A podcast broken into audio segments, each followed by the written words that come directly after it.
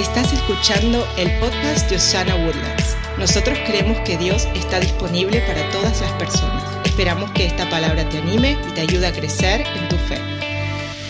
La prueba en la promoción, en la, en la promoción, el, pastor nos dio la palabra para este año de, promoción, que vamos a ir al, próximo paso y, siempre pienso uh, qué es lo que me lleva ahí. y una de las cosas que aprendí es que para ser, para ser promovido, si estás en la escuela, sabes que tenés que pasar un examen. No hay promoción sin que pases una prueba. No hay próximo paso que Dios tiene sin que Dios te pruebe si estás preparado para eso. No hay un futuro sin que Dios te prepare para ese futuro. Así que vamos a estar hablando de eso, pero antes de leer la palabra quiero hacer un par de consideraciones. La primera es que la vida es un viaje de A a B de ir del punto A al punto B. Podríamos ser de A a B desde cuando nacemos o morimos, pero hay muchas veces que eso viene en varios A y B. ¿no? Cuando empezamos la escuela vamos de A a B cuando la terminamos. Así que la vida es un... Y, y en la Biblia eso viene descrito con el viaje de Israel, donde ellos salen de la esclavitud y llegan a la tierra prometida. Y más o menos esa es la historia de la vida de todos nosotros. Es la, historia del que salimos de, un lugar de dificultad, que no es nuestro destino, que no es nuestro propósito, y que Dios nos salva, nos libera para llevarnos a ti y a mí a la tierra prometida, para llevarnos al lugar de propósito y de destino que cada uno de nosotros tiene en Dios en Jesucristo. Esa es la historia tuya y mía. Se cierra en muchas etapas, tiene varias partes, tiene A y B, B y C, D y D, pero es un viaje. De hecho, cuando la gente te cuenta una historia, por lo general te cuenta, yo estaba aquí o yo quería hacer esto, y pero quería ir aquí y me pasó esto. Y lo que le pasó es la vida. La vida es lo que nosotros le contamos a la gente cuando le contamos una historia. Eso es lo que contamos. Y hoy vamos a estar hablando de eso. Así que Egipto es el lugar de la esclavitud después de, Egipto, de la esclavitud, Dios lleva a su pueblo Israel en el desierto.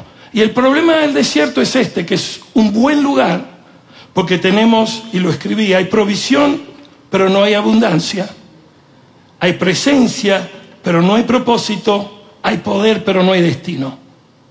Y nos confundimos a veces pensando que tenemos la provisión, que tenemos la, eh, la provisión, la presencia y su poder sobre nosotros, y pensamos que ese es el lugar. Pero Dios hoy a muchos de nosotros está diciendo, ese solo es el lugar en el que yo te tengo porque te estoy preparando hacia un destino y un propósito de abundancia sobre tu vida y sobre mi vida y sobre esta iglesia. Así que toma esa palabra, si tu lugar hoy es un lugar donde Dios puede ver su presencia y su destino y su propósito, puedes ver su poder y Dios actúa, pero no es el lugar que Dios tiene para ti. Hay un lugar mucho más importante, mucho más de destino al cual Dios te está preparando. Y la última cosa sobre esto del viaje es que el lugar de bendición, la tierra prometida, es un lugar donde vamos a ser bendecidos, pero vamos a ser de bendición. Y por algún motivo muy egoístico nuestro, nos acordamos mucho de que vamos a ser bendecidos y nos, vamos, nos escuchamos muy poco, recordamos muy poco que tenemos que ser de bendición. La promesa a Abraham era te bendeciré y serás de bendición.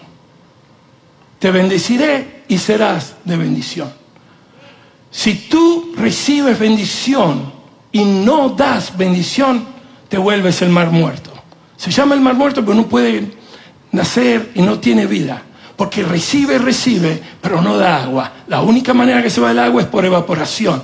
Por lo cual la cantidad de sal es tan importante que se mueren todos los peces. Por eso se llama el mar muerto. Y vos no querés tener una vida donde Dios te da, te da, y la única manera que te saca es tirándote el sol encima. Quieres dar y dar, recibir y dar, para tener abundancia de bendición y para ser bendición para muchos. Segunda cosa que quiero decir sobre los caminos es esto, que todos los caminos empiezan bien, o creemos que van a empezar bien. Si viene el divorcio hoy, estamos más o menos 50%, todavía no he escuchado esa promesa que dice, estaré contigo hasta el día que nos divorciamos. ¿Verdad? Le dice, toda la vida. Pero la verdad es que el 50% termina así. No vamos y tomamos un nuevo trabajo creyendo que el sueldo no va a ser suficiente o no vamos a ser promovidos para fin de mes. No tomamos ningún viaje con optimismo creyendo que las cosas van a ir. Pero la verdad del hecho es que en el mitad de la vida las cosas pasan. Y me podría sentar con muchos de ustedes y tener muchas historias de todos nosotros donde ustedes me podrían contar. Yo estaba en A, quería ir en B y me pasó esto. Y, el desierto, la, la tempesta, el lugar, es cuando tienes la resistencia para poder llegar al lugar de destino que Dios tiene para ti. Y otra cosa que tengo que decir, que Dios no es abundante en detalles. A veces te dice, quiero que hagas esto. No te dice cómo, no te dice cómo va a proveer, no te da casi ningún detalle. Yo soy muy así con mi esposa, cuando le digo vamos de viaje no le digo nada. Y mi esposa me dice, dame detalles, ¿cómo me tengo que vestir? ¿Qué tengo que hacer? ¿A qué hora llegamos? ¿A qué hora salimos? Yo le digo, no, vámonos. Bueno, no estoy excusándome, voy a tratar de dar más detalles. Pero Dios es así. Muchas veces hemos recibido con Dios, de Dios, vayan, estamos en Argentina, vayan a Italia. Planten iglesias, cómo, cuándo, dónde, por qué, en qué manera. Dios no te va a dar detalles.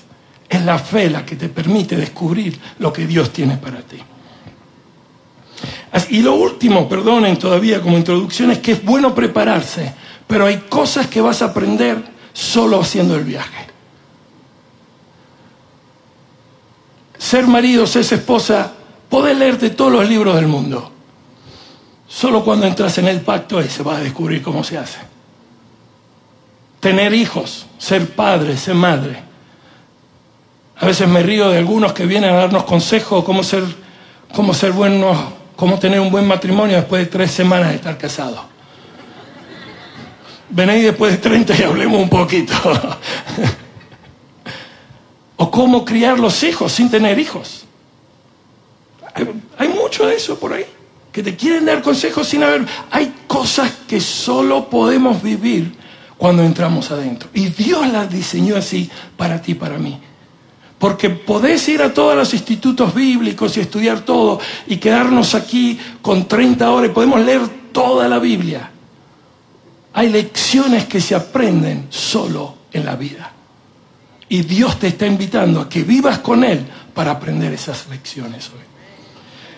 Así que si me permiten, entramos ahora en lo que queremos leer. Antes pero le doy el, el cuadro de lo que está pasando.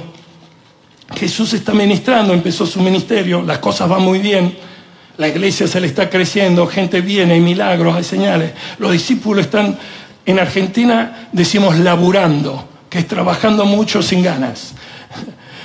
Está en la buena. La gente cuando va al trabajo en Argentina dice voy al trabajo, dice voy más a mi laburo. es como que no tengo ganas. Están trabajando, están cansados.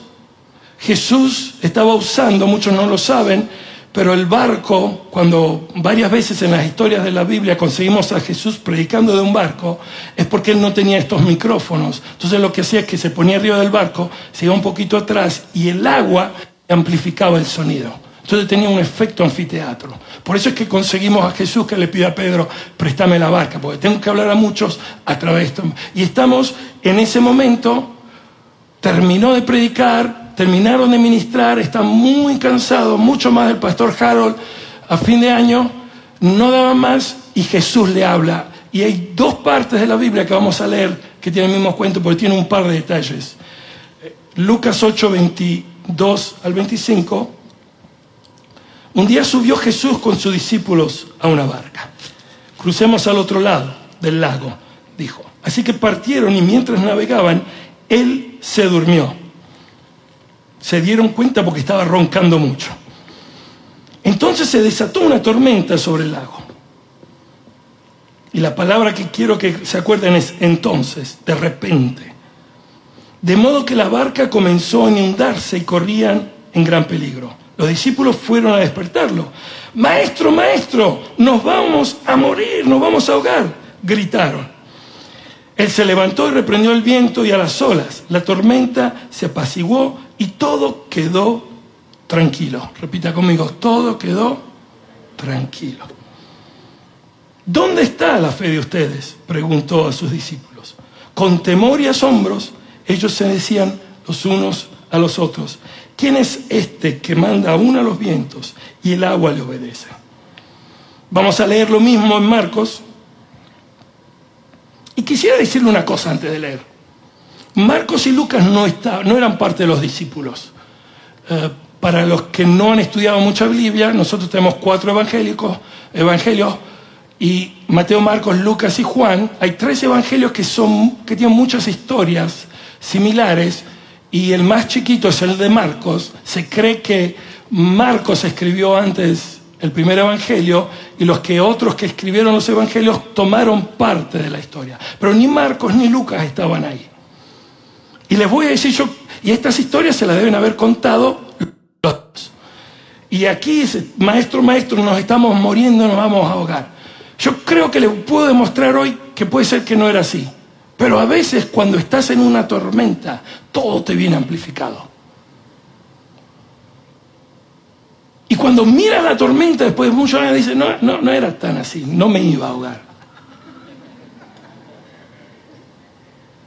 Me acuerdo hace muchísimos siglos, era jovencito y estábamos evangelizando por varias partes en Italia, y el hijo de una de las personas que estaba con nosotros se había hecho un daño algo así de chico. Y estaba llorando y llorando. Y dijo, cállate, te hiciste sí. Y él, me acuerdo todavía, debe haber sido 30 años de... Dice, sí, porque no es el tuyo.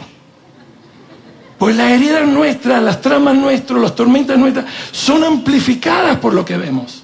Ahora, ¿por qué les digo que no es decir? Porque Jesús estaba todavía durmiendo. Y si había tanta agua, esa agua lo hubiera despertado. Evidentemente no había tanta agua que mejor a Jesús y Jesús se hubiera despertado. A menos que estaba tan cansado que ni, ni con eso. Vio que esa gente que usted la tiene que despertar para que se despierte, pero puede ser que lo que ellos vivieron no era tan traumático, pero lo vivieron contra traumático. Y lo que te quiero decir es que puede ser que lo que estás pasando hoy es difícil, pero no es tan traumático. Puede ser que sea bastante importante, pero puede ser que tu vida no esté y que Dios tenga una solución aún en el día de hoy para ti. Así que en Marcos 4:35 a 39 la misma historia y un par de detalles. Ese día al anochecer dijo a sus discípulos, crucemos al otro lado. Dejaron a la multitud y se lo llevaron en la barca donde estaba. Quiere decir que Jesús ni se tomó un descanso. Eso es lo que quiere decir. Eso es un detalle importante. Es, estuvimos trabajando, estuvimos laburando, no tomamos descanso. A Jesús lo agarramos, estaba en el barco, lo pusimos ahí mismo y lo llevamos del otro lado. Y también otro detalle que dice aquí, también lo acompañaban otras barcas. Se desató entonces una fuerte tormenta y las olas azotaban tanto la barca que ya comenzaba a inundarse. Mientras tanto Jesús estaba en la popa durmiendo sobre un cabezal. Así que los discípulos despertaron, maestro, gritaron, ¿no te importa que nos ahoguemos? Dios, ¿no te importa que me muera? Dios, te la pasás durmiendo y yo estoy con dificultades en la vida. Él se levantó, reprendió al viento y ordenó al mar, silencio, calmate. El viento se calmó y todo quedó completamente tranquilo. Ellos estaban espantados y se decían unos a otros, ¿quién es este que hasta el viento y el mar obedecen?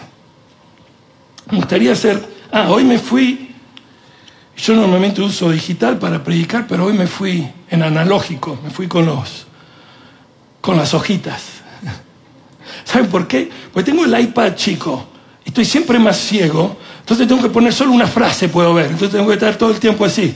Dije, bueno, por lo menos con las hojas no tengo que estar casi uno, ¿no? O si no me tengo que comprar un iPad de esos bien grandote, para la próxima voy a hacer eso, ¿ok? Vamos a ver tres cosas que vemos, pruebas comunes, tentaciones comunes, revelaciones comunes, pruebas comunes. Aquí vemos un grupo de discípulos con Jesús en el barco, pero también vemos gente que lo sigue al Jesús de lejos en otro barco. Y también estoy seguro en el lago había otra gente porque tenían que pescar, porque tenían que traer comida, y estaban todos estos en el lago. Estaba gente que tenía a Jesús que dormía ahí, roncando. Otros que no sé si le gustaba mucho a Jesús, dice, por ahora no me meto en el barco con él, por ahora me quedo lejito. Pero me gusta lo que dice. Interesante. ¿Vieron los que vienen a la iglesia solo porque la mujer lo despierta en la mañana? No lo mire a su marido al lado, por favor. Dice, no, no está tan mal. La adoración es buena, la palabra, la paso bien, pero no me voy a meter al 100%. Lo tiene Jesús ahí. Cuando dice que de Pedro, cuando él negó a Jesús, dice que lo seguía desde lejos. A veces lo seguimos de lejos porque nos sentimos en culpa por lo que hicimos. No queremos acercarnos pensando que Él no tenga suficiente perdón por lo que hemos hecho. Eso es una gran mentira, hermano. Así que estaban gente que lo seguía de lejos. Y después estaban las barquitas que estaban por ahí pescando, que no le interesaba nada a Jesús, pero todos sufrieron la tormenta. Todos sufrieron esa tormenta. Dice en la Biblia que el sol y la lluvia cae sobre los fieles y los infieles. Y hay alguna mentira que nos decimos a nosotros mismos que porque estamos en Jesús que la vida va a ser perfecta. Yo he predicado eso, vos crees en Jesús y todo te va a ir bien. En Argentina hay una canción que dice mentira. ¿Hay, algún motivo por el cual dice, no, obedecele a Dios y todo va a ser perfecto? Jesús le dijo, vámonos. Y se encontraron con la tormenta, obedecieron. Pero también los que seguían se encontraron con la tormenta y también los que no tenían nada que ver se encontraban con la tormenta. Todos pasamos a través de etapas y momentos de nuestra vida donde viene un temblor. A veces eso es de repente, a veces viene con un llamado, a veces viene tomando una decisión estúpida y siendo demasiado fuerte tienes un choque. A veces te suena el teléfono, tu esposa, tu esposo te dice, esta historia ha terminado. Hay mil maneras, hay tormentas que las puedes ver, pero hay otras que vienen en un segundo, que nada, sino la vida misma te puede preparar para afrontar. En el, creo, 78, 90, 98, el 15 de diciembre del 98. Yo estoy en mi oficina, el día anterior habíamos ido con Natalia, mi esposa. Hola, a ver cómo estaba el bebé. Y mi secretaria me dice, el doctor te está llamando. Yo ni sabía que tenía el número de teléfono mío. En el momento que me dijo, el doctor te está llamando, sabía que no me iba a llamar para decirme cómo anda el día, Bruno. Y me dijo que el chico, el niño tenía problemas. Eso resultó en tener nuestro segundo hijo, Francesco. Y por seis meses estar al lado de él y verlo, y verlo ir al final de, de un día. Cuando con Natalia decidimos tener nuestro segundo hijo, al punto A, pensamos que el punto B era ver nuestro hijo crecer, estudiar, casarse, desarrollar.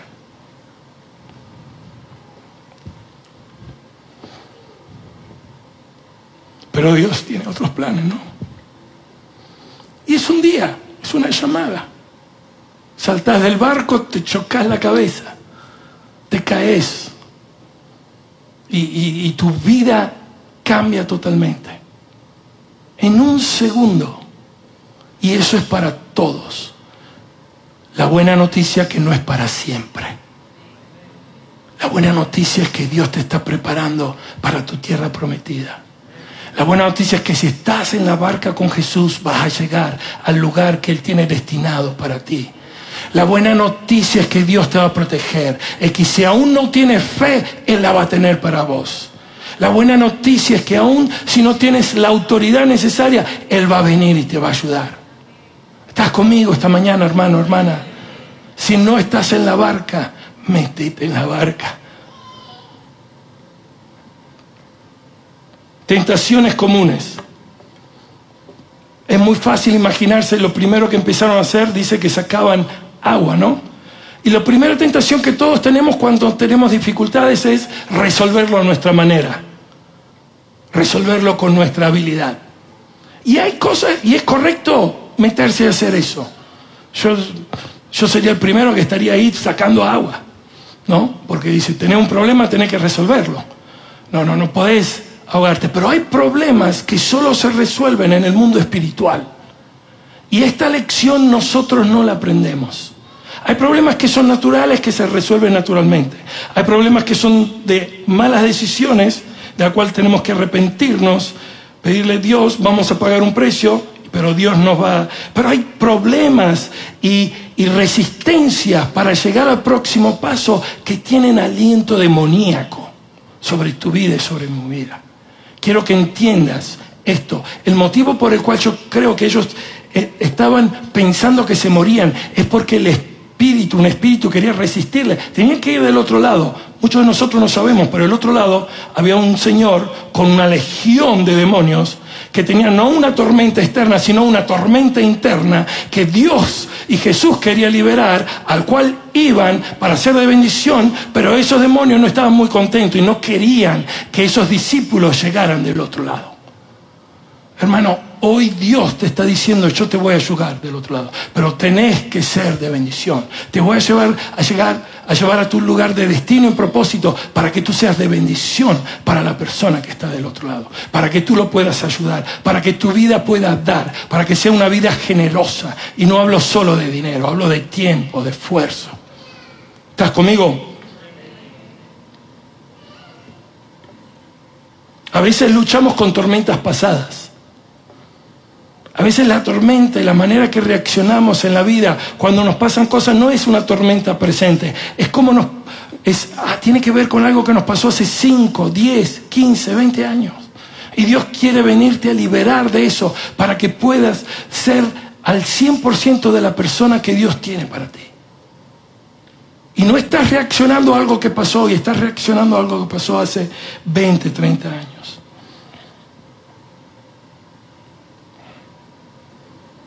Revelaciones comunes. La primera cosa que hace la tormenta te muestra mucho quién tú eres. Hay tormentas que yo pasé donde puedo decir, no pasé esa tormenta, fallé.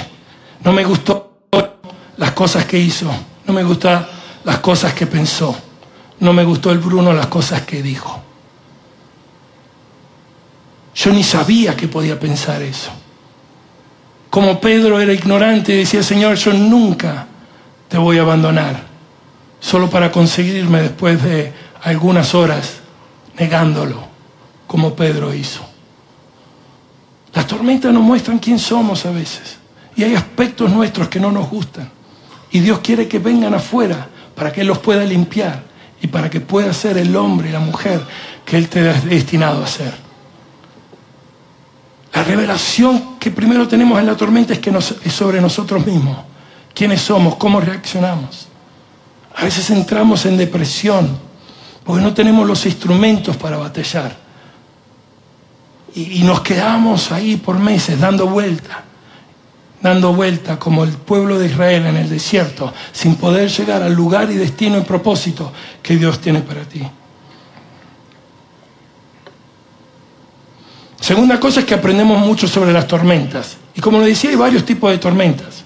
Hay tormentas naturales, se resuelven con instrumentos naturales, pero hay tormentas espirituales, a las cuales, miren, Jesús reprendió la tormenta y después reprendió a los discípulos. ¿Me están escuchando? ¿Por qué va a reprender a los discípulos? Si siempre está escrito en la Biblia, ora y yo te responderé. ¿Es verdad o no es verdad? Dice que tenemos que orar, que tenemos que siempre ir a Él. Y dice, no, esta vez no me vengan a mí. Yo les he dado a ustedes la autoridad para hacerlo. Yo te he dado a ti para capacidad para hacerlo. Eh, eh, en esta semana estaba con un pastor que me contaba un par de historias. muchos de nosotros sin duda conocemos la iglesia Lakewood, donde el pastor Joel la fundó su papá. Y me contaba una historia que me inspiró mucho. Y del papá del pastor Joel. Y me decía que hace muchos años eh, fueron a la clínica, el papá y la esposa, donde le dieron la noticia a la esposa que tenía cáncer y que tenía, por lo que entiendo, semanas de vida. estaban desahuciados. Imagínense, bastante jóvenes todavía, que te digan que te vas a morir, tu esposa que está con vos. Lo que hicieron ese día fue ir habitación por habitación en ese hospital orando por todas las otras personas que tenían cáncer. A veces tenés que reprenderlo con tu boca, pero a veces tenés que reprenderlo con tus acciones. Son las acciones que determinan de verdad cómo estás reprendiendo la acción del diablo en tu vida. También me contaba que cuando tenían crisis financieras, que parece que pasaron muchas, lo que hacía el papá del pastor Joel es que llamaba a la familia y decía, todo lo que tenemos que no es absolutamente necesario, tráigamoslo aquí. Se lo decía a todos los hijos. Así que todos los hijos traían su PlayStation, no creo que la PlayStation está en la parte de ser o traían las cosas que, y regalaban todo. Yo no sé lo que te está atacando hoy, pero si hay algo que te ataca, muévete con el espíritu contrario. No solo reprende al diablo, pero muévete en acciones que dicen que tu vida no cree a lo que te está diciendo la tormenta. Porque muchas veces escuchamos la voz de la tormenta y no escuchamos la voz de Dios. Dejamos que la tormenta nos diga, te vas a morir, te vas a morir, te va a ir mal. Y no escuchamos al Dios que te dice, yo tengo un plan para vos, un plan de abundancia, un plan de propósito, un plan de que entres en lo que Dios tiene para vos. Y dejamos que las circunstancias nos sigan acosando y hasta nos, nos metemos en depresión sin creerle al Dios que es más poderoso de la tormenta, que te dice, no, tú vas a llegar a destino. Yo tengo un propósito para tu vida. Menos mal hay una persona en esta iglesia que le cree eso. Lo último es que aprendemos mucho sobre Jesús y sobre Dios. Dijeron, ¿quién es este? Están con Jesús todos los días, lo veían hacer milagros, lo veían hacer señales, lo veían hacer prodigios y ahora en la tempesta, en la tormenta, fue cuando aprendieron algo más ¿quién es este?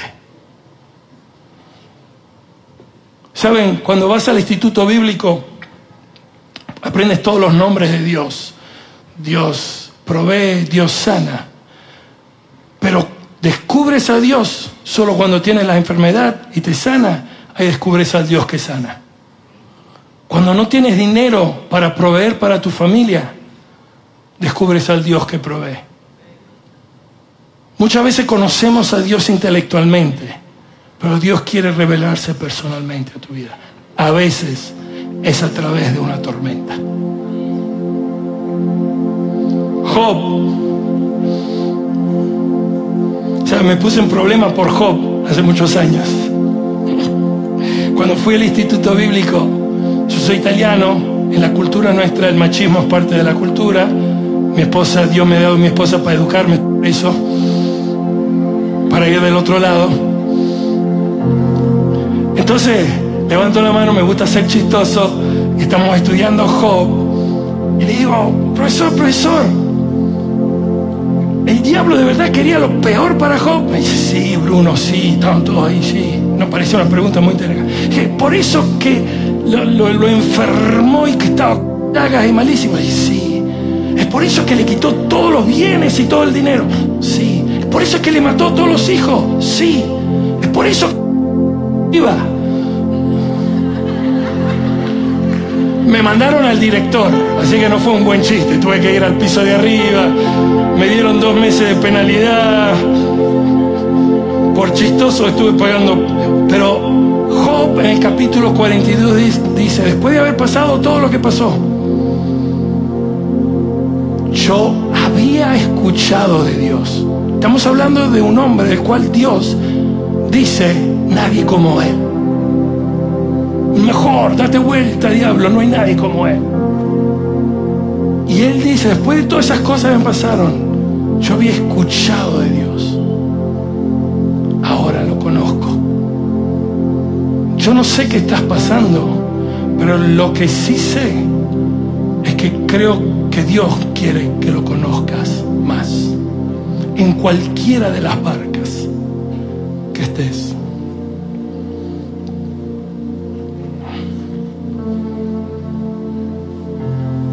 Jesús tuvo sus tormentas también. No solo estaba durmiendo, pero el día, uno de los días antes de la cruz, él estaba en un jardín sufriendo, en tormenta.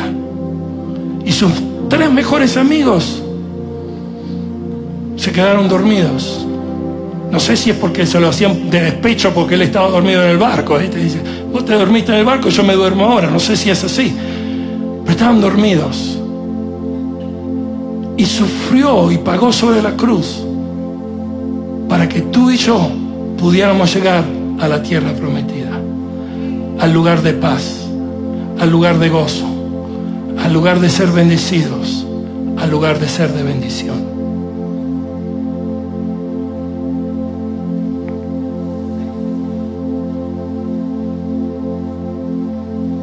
Hay un salmo, termino con esto, no lo pases todo, analiza, lo voy a leer. Hay un salmo, el Salmo 107, del 21 al 30, que hace algunas semanas se lo leí a mi esposa y terminamos los dos llorando a la noche. Y habla de un marinero, ¿no? Los marinos que conocen el mar con sus naves comienzan en muchos lugares. Allí en lo profundo del mar han visto las maravillosas obra del Señor. Él habló y se desató un viento tempestuoso y gigantescas olas se encresparon, se levantaron hacia el cielo o se hundían en el mar. Y ellos se desanimaban y temblaban del miedo. Estamos hablando de gente que sabía ir al barco. Inseguros daban traspiés, como ebrios, de nada les servía toda su pericia. De nada sirve lo que sabes. Pero en su angustia clamaron al Señor y Él los libró de sus aflicciones. Es año de promoción. La promoción viene con una prueba. Jesús está contigo. Toma la autoridad que Dios te ha dado.